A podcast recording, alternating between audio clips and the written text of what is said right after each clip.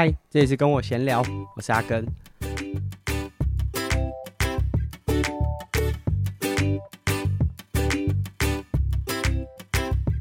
本期节目播出的时候已经是五月了，现在大家可能还在连假，那不知道大家有没有出去玩？呃，如果出去玩的话，我觉得现在大家可能已经开始能够接受台湾是朝着跟病毒共存的方式。我觉得跟病毒共存最重要的不是说哈什么重症啊、染疫的人有多少啊、在哪里啊，是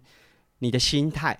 那这个心态指的就是说，我们真的是回归比较正常的状态。虽然我们都不希望染疫，但是我们就知道说，呃，万一你染疫了，它就是像我们以前如果遇到感冒，呃，可能身体不舒服，可能对生活有一些影响，但是我赶快恢复，那不是带着那种猎物的状态。猎物的有色镜片去看某些族群，呃，有些例如说台北染疫的状况是很严重的，你就觉得啊，台北来来的人都有毒，或者是说你就是看到呃哪个社区啊、有一些案例，或者是说啊那边就很危险，或者是你有朋友染疫人，就觉得他是有毒的人，不要靠近他。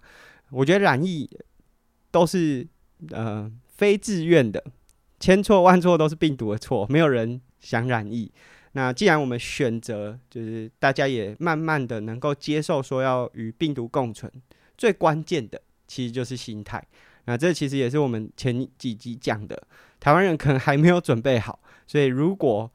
官方呢真的选择跟病毒共存，其实也没有太大意义，因为如果民众没有准备好，即便那些法规啊放宽了，大家还是一样恐慌。那这个连假期间，可能因为台铁也有罢工的事件啊，所以大家交通啊、移动啊都会有一些影响。那希望大家都很平安。嗯、呃，没有人希望染疫啊。就是再怎么说轻症，然后我其实这几天出去运动也觉得说啊，如果我用正常人的角度，我这也不算什么对日常生活有什么影响。但是能不要就不要。那但是万一你中了，或者你身边人中了，就是保持平常心，补充营养。适当的运动，流流汗，让自己赶快恢复。五月天气开始热起来，戴着口罩真的蛮不舒服的。那希望大家都平安健康，然后可以在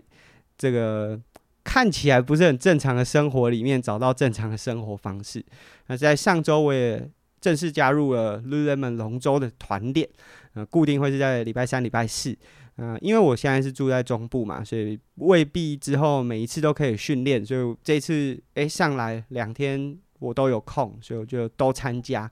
滑完的第一个感觉就是哇，熟悉的酸痛感。那龙舟它不是一个左右边很平衡的运动，假设你是滑左桨或是右桨，酸痛的部位会不太一样。所以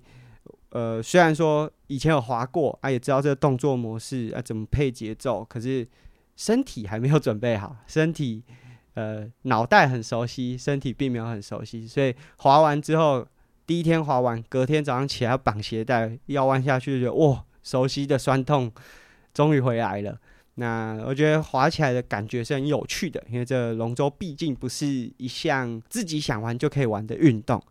在上周就除了龙舟的这个活动玩得很开心。然后我通常滑完会下去游一下，因为岸上很热，现在天气变热了。啊，碧潭现在可以开始游泳，我觉得这也是这十年来很大改变。就在我们十年前在划龙舟的时候，哇，这些水域都很危险的。你就算连龙舟下去，除非你跟河滨的管理处是熟悉的，不然还是很容易就是被攻击。那这几年，就是如果大家有去大佳河滨公园，就即便不是龙舟季，也会有轻艇啊，或者是一些水上运动，在社子岛那边也有这种呃用船拖曳的这种划水的活动。那在碧潭以前，就是如果要下水游泳，通常都是当地人早上可能五六点，就是在呃管理员还没有起床之前下去偷游。但是现在碧潭已经是一个可以开放。大家下去游泳，你就责任自负的一个环境，所以运动环境确实都有在改变，都有在变好。那只是我们自己从事运动员，永远都会觉得不够，不够快，希望可以再快一点。那但是如果大家这样子去想，这十年的改变，改变是一直都在，然后也都有在往前进步。那当然，从事运动的人，甚至更进一步的这些从业人员会希望更努力、更积极的去争取，但是不要忽视的那些改变，其实都是有在进行的。那上周呢，呃，我们我和我妈妈出的书籍《孩子经妈妈经》呢，就是我们收到了出版社《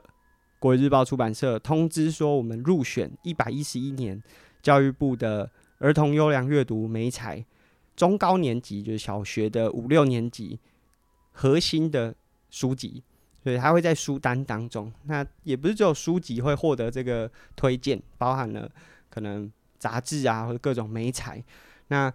我觉得这真的是算是一一个鼓励啦。虽然说这未必能够造成说呃书卖得多好啊，或者是呃变得多有名啊，这未必。毕竟现在看书的人也越来越少。但是我觉得这样子的肯定是。知道说，哎、真的出了一本稍微有一点影响力的书籍。其实这个影响力是我过去这两年有感觉到的。就如果你是这一年才加入收听阿根的 Podcast，可能不知道啊。这本书是二零二零年七月出版的一本书籍。那时候出版的原因是我在二零一九年决定要转 Xterra 职业选手。那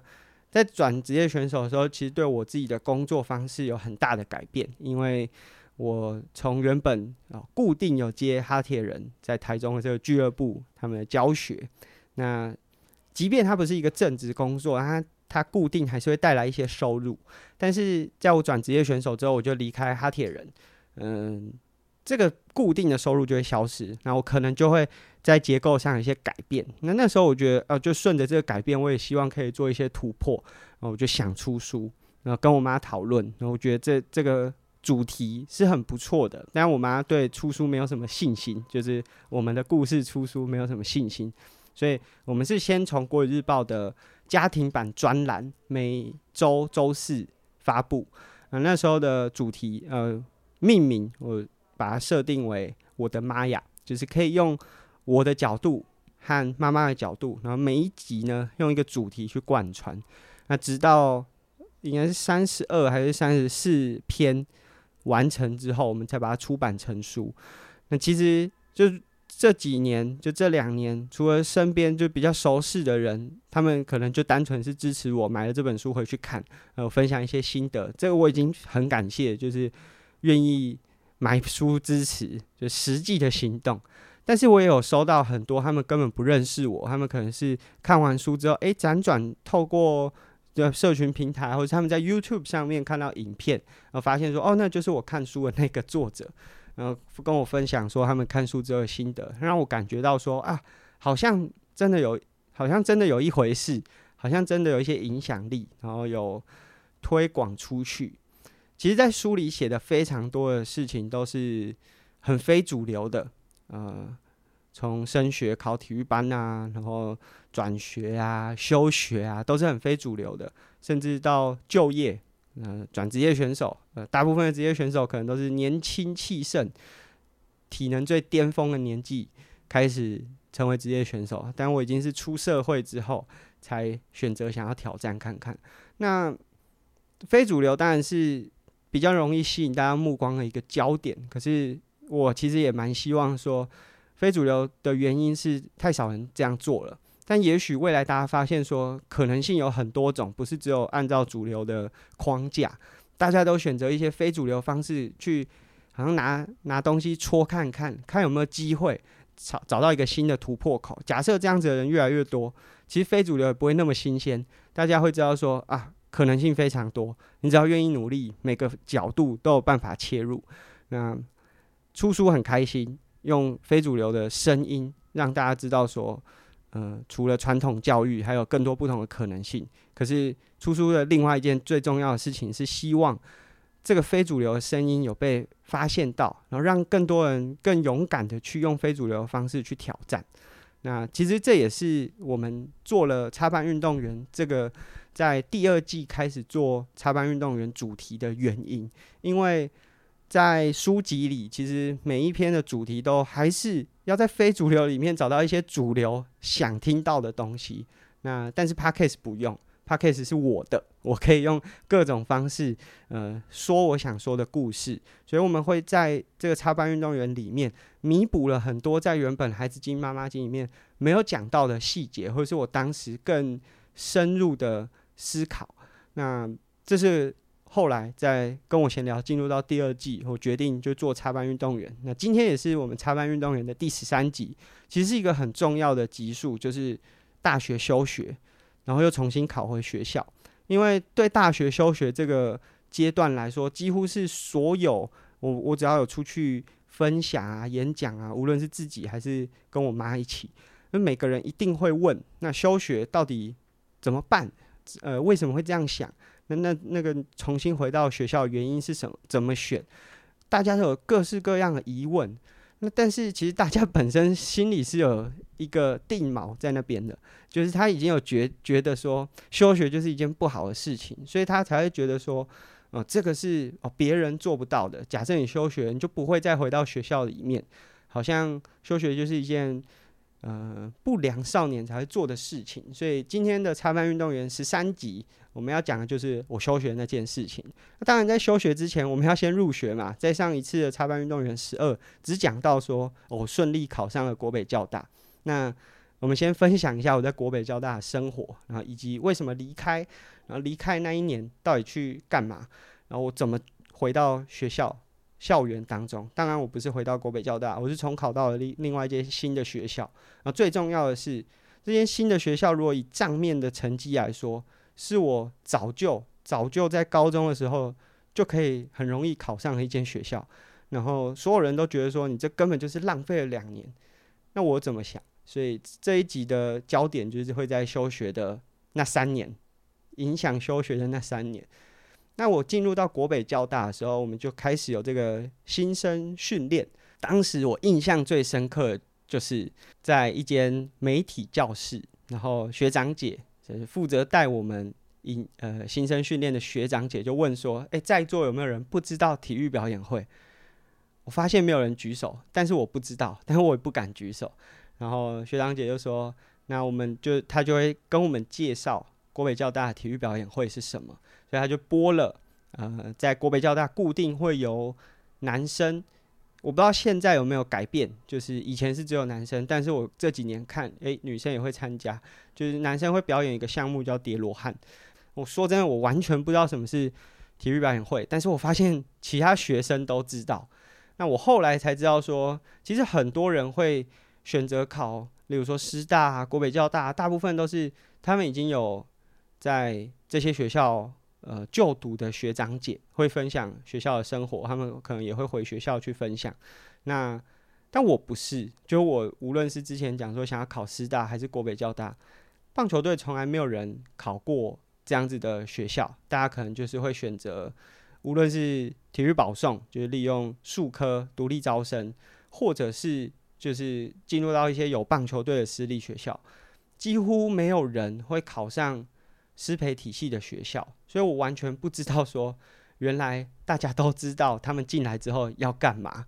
我那时候有点紧张，就是怎么好像只有我是非常门外汉，什么都不懂。那体育表演会真的是一件在无论是哪一个学校的体育系当中一件年度盛事。以国北交大来说，是在每年的年底会做表演，所以下学期。大半的时间都会准备准备这个活动。那师大好像是在上学期吧，所以师大也会在上学期去张罗这些事情。那就我自己的理解，就体育表演会真的就像是体育系的一个毕业成果发表，由大四的学生去 去统筹整个，无论是场地呀、啊、门票啊、视觉啊，就非常多的细节。那其他一二三年级。当然，四年级的学生也会表演，但是一二三年级的学生就参与他们想从事的节目。那现在大家如果有听过，在小巨蛋也会有体育表演会，这是后来因为这个体育表演会在各个学校都有很好的成果，所以他们把比较好的节目呢挑选出来之后，在小巨蛋演出。然后有的时候会有两校一起合作，就例如说，嗯，这个项目他们会两个学校一起合作来表演。那当时我真的什么都不知道，然后直到进去之后才跟着练，然后那时候其实都是练晚上，大概是八点半吧，或九点，一直练到晚上十点十一点。那我不是住宿生，所以我也是这样子家里学校跑，那其实是蛮蛮累的一个练习。但是那个成就感是很棒的，就当你表演完之后，或者甚至不用说到表演完，就是从你练习到可以做到原本表演做不到的动作的时候，啊，那成就感是很好的。那我觉得这个也是体育系跟其他科系很不一样的地方，它会有一个很好的凝聚力。那说到凝聚力，有一个 我觉得很很特别，就我没有办法跟你说这是我喜欢的文化还是不喜欢，就是体育系的迎新宿营。通常如果大家在外面的媒体看到已经是反面负面的新闻出现的时候，大家才会知道这个迎新宿营。那但是我觉得这有好有坏。那我希望好的。元素可以被留下来，坏的可以不断的被淘汰。最重要和不好的部分当然就是喝酒。我记得当时就是我们要上台到一二三呃二三四年级，因为我们是大一新生，我们要到二三四年级的学长姐面前，而且不是一次全部哦，是先二年级或者是先三年级，然后再到四年级这样子轮过去。那我们会一个人在这些学长姐面前讲说：“学长学姐好。”我是许元根，学号一零九九零九零零三。我到现在这个学号我都不用去查，我就可以记得很清楚，因为那个印象呢太深刻了。那介绍完这个我的呃姓名学号之后，就会介绍我的专长。那万一下面有跟你同样专长的学长姐，她就会说，然后嗯，我也很喜欢这个运动，喝，然后就会喝酒，嗯、喝酒这件事情当然不是我鼓励，也不是在我们节目当中鼓励的。然后说真的，那个迎新结束之后，我我记得我自己可能喝掉了有二十三、二十四罐啤酒，就是那是很不舒服的。那这是我觉得不好的地方，也是可能后来有很多迎新体育系的迎新会闹上新闻很大的主因呐。那我觉得这是不好的，但是好的地方是什么呢？就是。后来我接触得到那么多学校，那么多科系，从来没有一个科系会像体育系的浓度，就是学长姐之间或是同学之间的浓度这么高，彼此之间会那么关心，那么在乎对方。然后无论是出社会之后，还是在学校期间，有任何的问题，那些帮助你真的。不是嘴巴上面讲的，就是大家真的是会伸出援手，甚至出社会之后，大家在不同县市工作，那种连结度真的是非常非常强。那这是我觉得好的地方，就是你光从迎新树影的参与程度，你就可以知道说，哇，这样子的文化会建立出一个很强的群组，但不包含我刚才讲喝酒。就是我觉得这件事情，喝酒也许是可以很开心的事情，但当它变成是一个。文化，然后在那个过程中可能会造成一些风险的时候，我觉得这是需要去改善的。啊，我现在已经不在这体制，也无关这个群组了，所以这是我很认真去讲。那也许有些学长姐听不下去，或者是目前在学校他已经喝了三年，他觉得他已经喝三年了，总不可能接下来新进来的学生不喝吧？就如果有这样子的想法。那我觉得不好，但是我也没办法改变什么。但我这是我的个人呼吁啊。那这是在国北教大印象很深，就是学校的体育系是一个连接性很强、非常非常有向心力的一个学系，这是未来出去到任何一个学校都没有的体验。那这是在国北教大我入学之后感觉到的事情。第一个就是，其实很多人进来，他们早就知道学校是怎么运作的。他们应该要怎么选课，怎么参与体育表演会，怎么开始他的大学生涯？因为他们前面有很多学长姐依照这样子的方式啊，介绍他的学学弟妹进来这间学校，那所以他们都很有概念，但我完全没有。第二个就是迎新宿营这这件事情，就是很好的感受到了体育系的血浓于水，应该是酒浓于水的那个感觉。但是也觉得其实有些东西也许是可以改善的。我相信现在应该比较没有这样子的文化了。那再来就要讲到离开学校的原因。我是在大一下学期，大概没有几个礼拜我就离开了。那离开学校其实有蛮多主因的。第一个就是可能在书里也有写到，我们在修一般科，因为其实像我是有取得教程的，所以我们就会在大一开始慢慢去修一些教育概论啊。当然，像教育概论是国北交大一定都要修的课，但它有非常多的课程就是跟教育有关的，通常上的都会是一些呃非常资深的老师，他们是在这个教育界或者是在这间学校里面，其实非非常具有权威。那但是在上这些课的时候啊，我们其实大一新生就一张白纸，嗯，其实老师也不认识我们，我们也不认识老师，但老师对我们的框架倒是蛮明显的。他们就是大部分老师第一堂课就会说：“哎，来体育系的举手。”然后就会开始说：“哦，我这堂课哦很严格哦，那你们以前很多学长姐怎么样怎么样，就会就会被当掉。”那当然，我觉得这个。也无可厚非啊。假设体育系真的有这么多潜力的话，呃，先放在前面讲，好像也没什么不好。当然会不舒服，就是上这堂课人科系百百种，但是老师一开始直接，而且还是用举手的方式，就直接把我们这个学系点出来，直接就 highlight，好像用荧光笔先画上记号，那感觉当然会是不好的。我那时候第一个心里的感觉就是，为什么如果连教出老师，因为既然我是国北教大，出去很多人以后就会是老师。那这些也许不是体育系的学生看到这样的情况，也许他跟体育系完全没有交集，但是他在第一印象里面就会觉得说，哦，老师都这样讲，体育系一定就是某些部分是比较不好的。假设他就已经先有这样先入为主的观念，这个老师以后教出来的学生很有可能未来都会当老师。但是他教出来的老师每个都有这样子的刻板印象，都有这样子框框在的话，那难怪我以前在高中在体育班的时候会被这么多老师用这些歧视的眼光、有色的滤镜看待，所以那是我当时的感觉。当然后面还有非常多类似的情境，呃，无论是作业上啊、考试上啊，就很多这样的情境，或许有的时候真的是。体育系的学生有些是做不好的，但也有是做得好的。但是因为我们是体育系，所以就被放大检视。所以在当时，这是我第一个就觉得很反弹的地方。那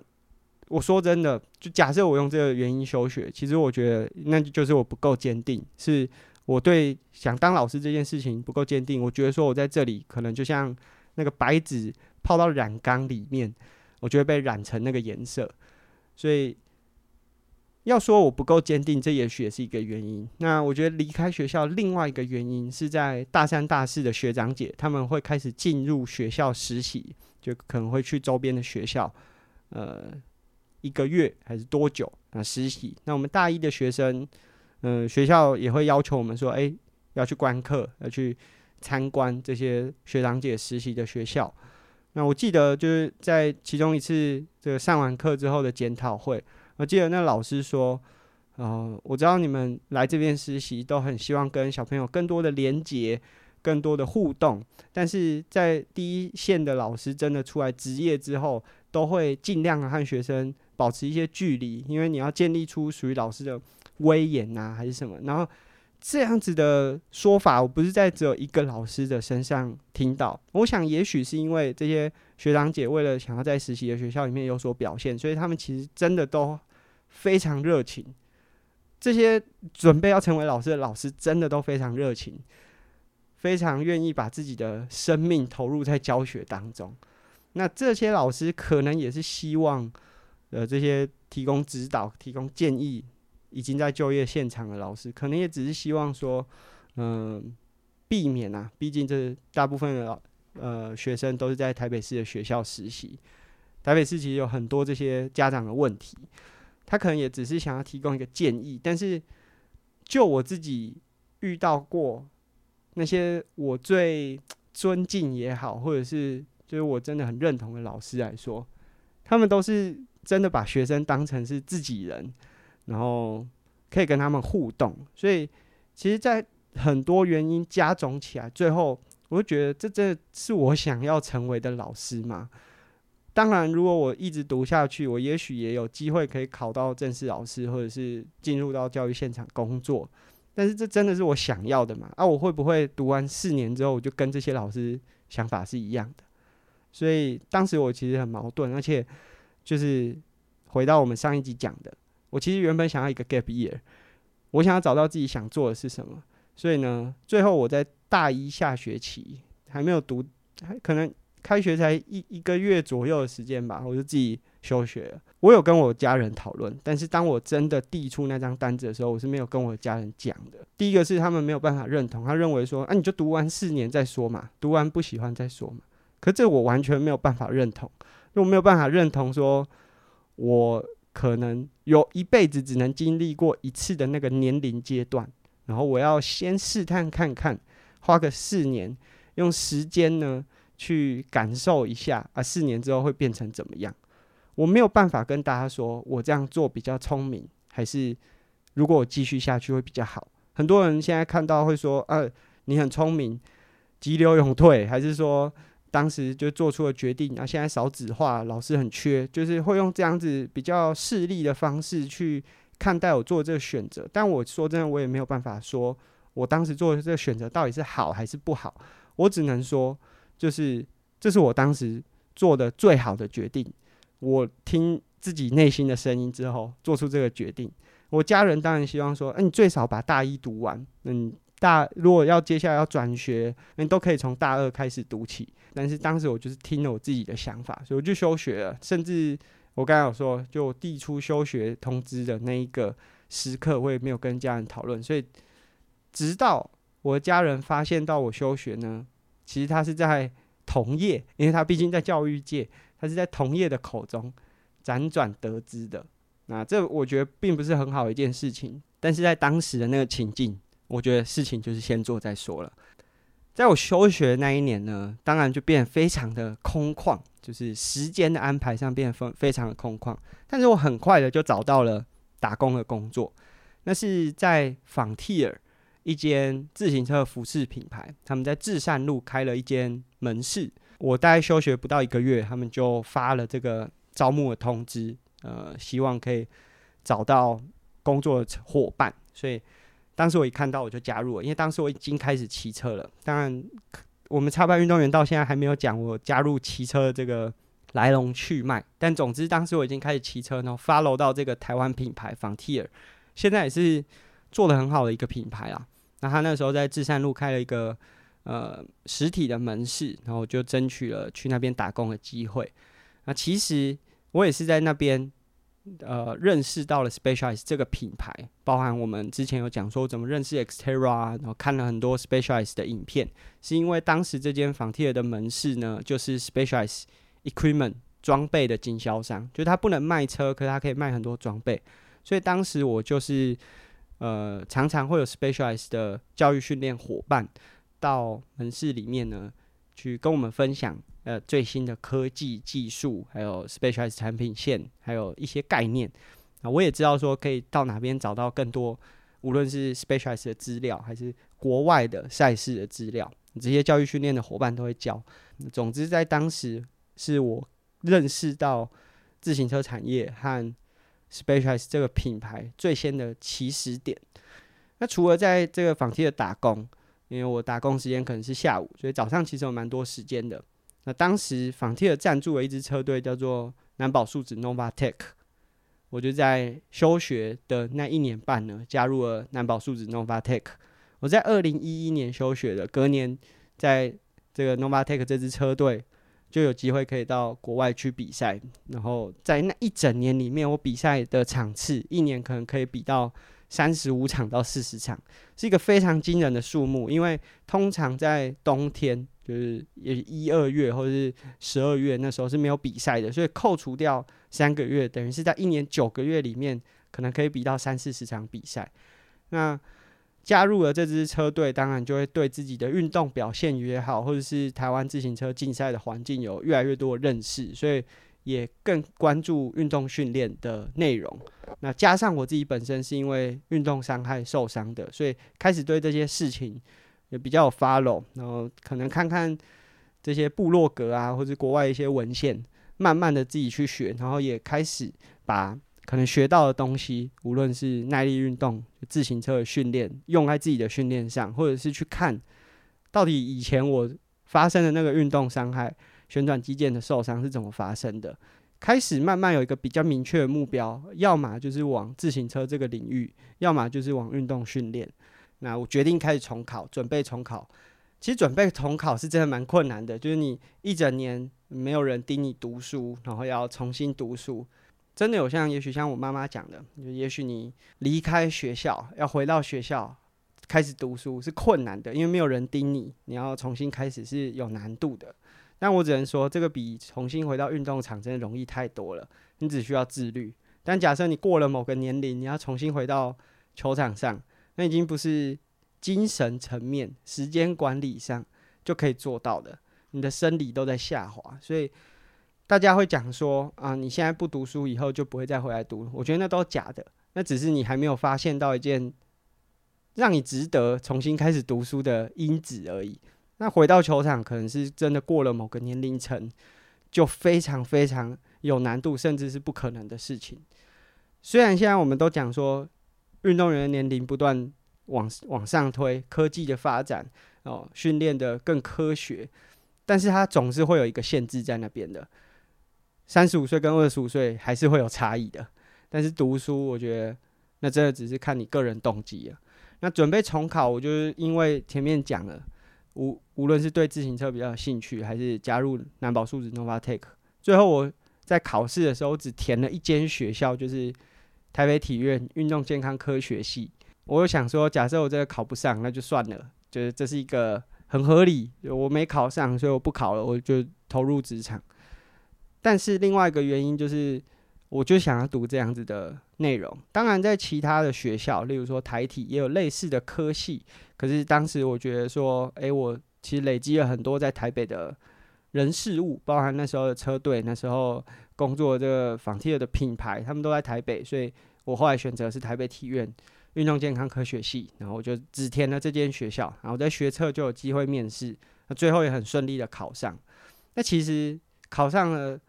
台北体院，后来叫做台北市立大学运动健康科学系。因为在重考的时候，我其实是很需要一直回我的母校，就阳明高中去取得一些资料。因为你在推甄啊，还是申请啊，或者是报考的时候，其实都需要一些资料。那我回去的时候，很多体育组的老师其实都会问，他会问说：“那你现在在哪里读书？”那后来知道我休学，当然也会开始 follow 说：“啊，你接下来要干嘛？”那其实这些老师本来就蛮关心我的，因为我本来考的学校。算还不错啊，国立台北教育大学就值得阳明高中拿这个出去广告，这也是一个插曲。就是我们有讲说，在阳明高中那段期间，可是可能学校啊、老师啊有很多对我们反感、反弹，但是他们绝对不会浪费利用你的成绩宣传的机会。无论是你在运动场上，像我们棒球队拿过。全国精英大赛的前八强，或者是我们女篮队在我们那一届的 HBL 有拿到亚军。即便他们平常再讨厌我们，当我们真的拿到一点成绩的时候，他们绝对不吝啬的把这些成绩放在学校的外墙上。那考试的成绩也是一样，我们考上了一间国立台北教育大学，听起来就蛮厉害的。包含我的同学田径队考上师大的学生，他们也。完全不吝啬把这些成绩放到外墙上，所以即便他们再讨厌你，他还是不会忘记榨干你最后一点价值。这是题外话，但是回去这些体育组的老师是真的很关心我，就包含他们在我还在学期间，知道我想要考试的时候，诶，也会提供了建议啊，还是很多想法。那我回去，他们知道我休学，当然错愕的程度也是蛮高的，但是。他们还是尽可能的协助我，需要取得哪些资料。那当他们知道说我最后考到的是北体，他们的心里都会想说：啊，你本来就可以考上，就照你原本的成绩，这是一间你本来绰绰有余，分数绰绰有余，何必多花那两年的时间？但我想今天就会进入到最后的结尾，也是我们的标题，就是绕了一圈回到的原点，也跟原本的原点不一样。那在讲解这段话之前，蛮建议大家有机会的话，可以收听宁夏路六十六号茶坊它的第五季第四十八集，它的主题是高敏感、自私与不公平。那其中露露主播和黄医师有在节目里面说到，就家长在教养的过程中的态度，应该要是一个避风港，而不是一个加速器。呃，不是一直带着孩子去找说什么是他的天赋，什么是最短的路径、最快的捷径，可以节省最多时间，而是就会给他一个很安定的感觉。知道说家人在陪伴你。在我出了《孩子经妈妈经》这本书之后，其实我们也收到很多演讲的邀约，很多会去谈论说啊，怎么找到天赋？因为我好像就是很快的找到自己喜欢的事情，可是以前都会诶、想分享很多，但仔细思考之后，就这件事情本身就没有捷径啊，它就是一个不断探索的过程。那现在家长都会很积极的想要帮孩子找到，就。他自己都不知道自己想做什么，但他很想帮自己的孩子找到哪一件事情是他最擅长的。但是那个过程，你一急了，心态就会跟探索是完全不一样的。你对每一件事情都会很利益导向，会有 KPI。你会认为说，诶，即便孩子喜欢的是这个，但是他做不好啊，他做不好怎么会是天赋？所以你会加入很多个人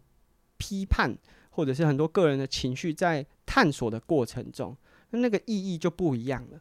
那在我们今天的主题标题写着“绕了一圈回到的原点”，也跟原本的不一样了。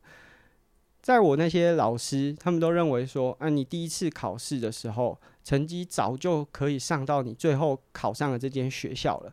但对我来说，假设我一开始考上的就是这间学校，我也不会。拥有在我休学一年半的那个过程中所经历的任何一个体验，所以我进到那间学校，可能也没有办法用我们刚才讲的，因为你是有意识、主动、有动机的去想学习一件事情，少了那个因子，即便我们最后感觉好像都是站在那个起始点上，但其实意义是完全不一样的。在今天的节目，我们分享的就是在休学，就从。进入到国立台北教育大学，我是为什么离开这间学校？当然，我还是要讲，也许现在的国立台北教育大学早就已经不一样了。这只是我当时的个人经历啊，千万不要。接下来可能现在现在要五月了，可能有一些学生会收到榜单啊，发现自己是上国立台北教育大学啊，就要休学。我觉得每个人历程不一样，我们的目的都不是希望说我讲了一个故事，而希望大家可以效仿我的做法。只是希望大家在往前的那个过程中，都可以试着再多往前一点，或者多往后一点去思考各种不可不同的面向。我们在讲的这只是一个个人故事，不是成功学。因为对我来说，真正的成功学就是我如果成功了，大家就会学。那我们没有希望说大家都是效仿这样子的案例，只是让大家知道说，在探索那个过程，它可能不是那么线性的。那就算你在探索完了一整圈之后，回到的是原点，你在内心饱和的程度，也会和你原本站在那个原点的状态是完全不一样的。那这是我们插班运动员的第十三集，和大家分享了我休学那一年半。那其实休学那一年半过程当中，除了打工、加入车队，其实还有非常多、非常多很丰富的事情，就包含在比赛过程当中你会遇到的人。有的互动，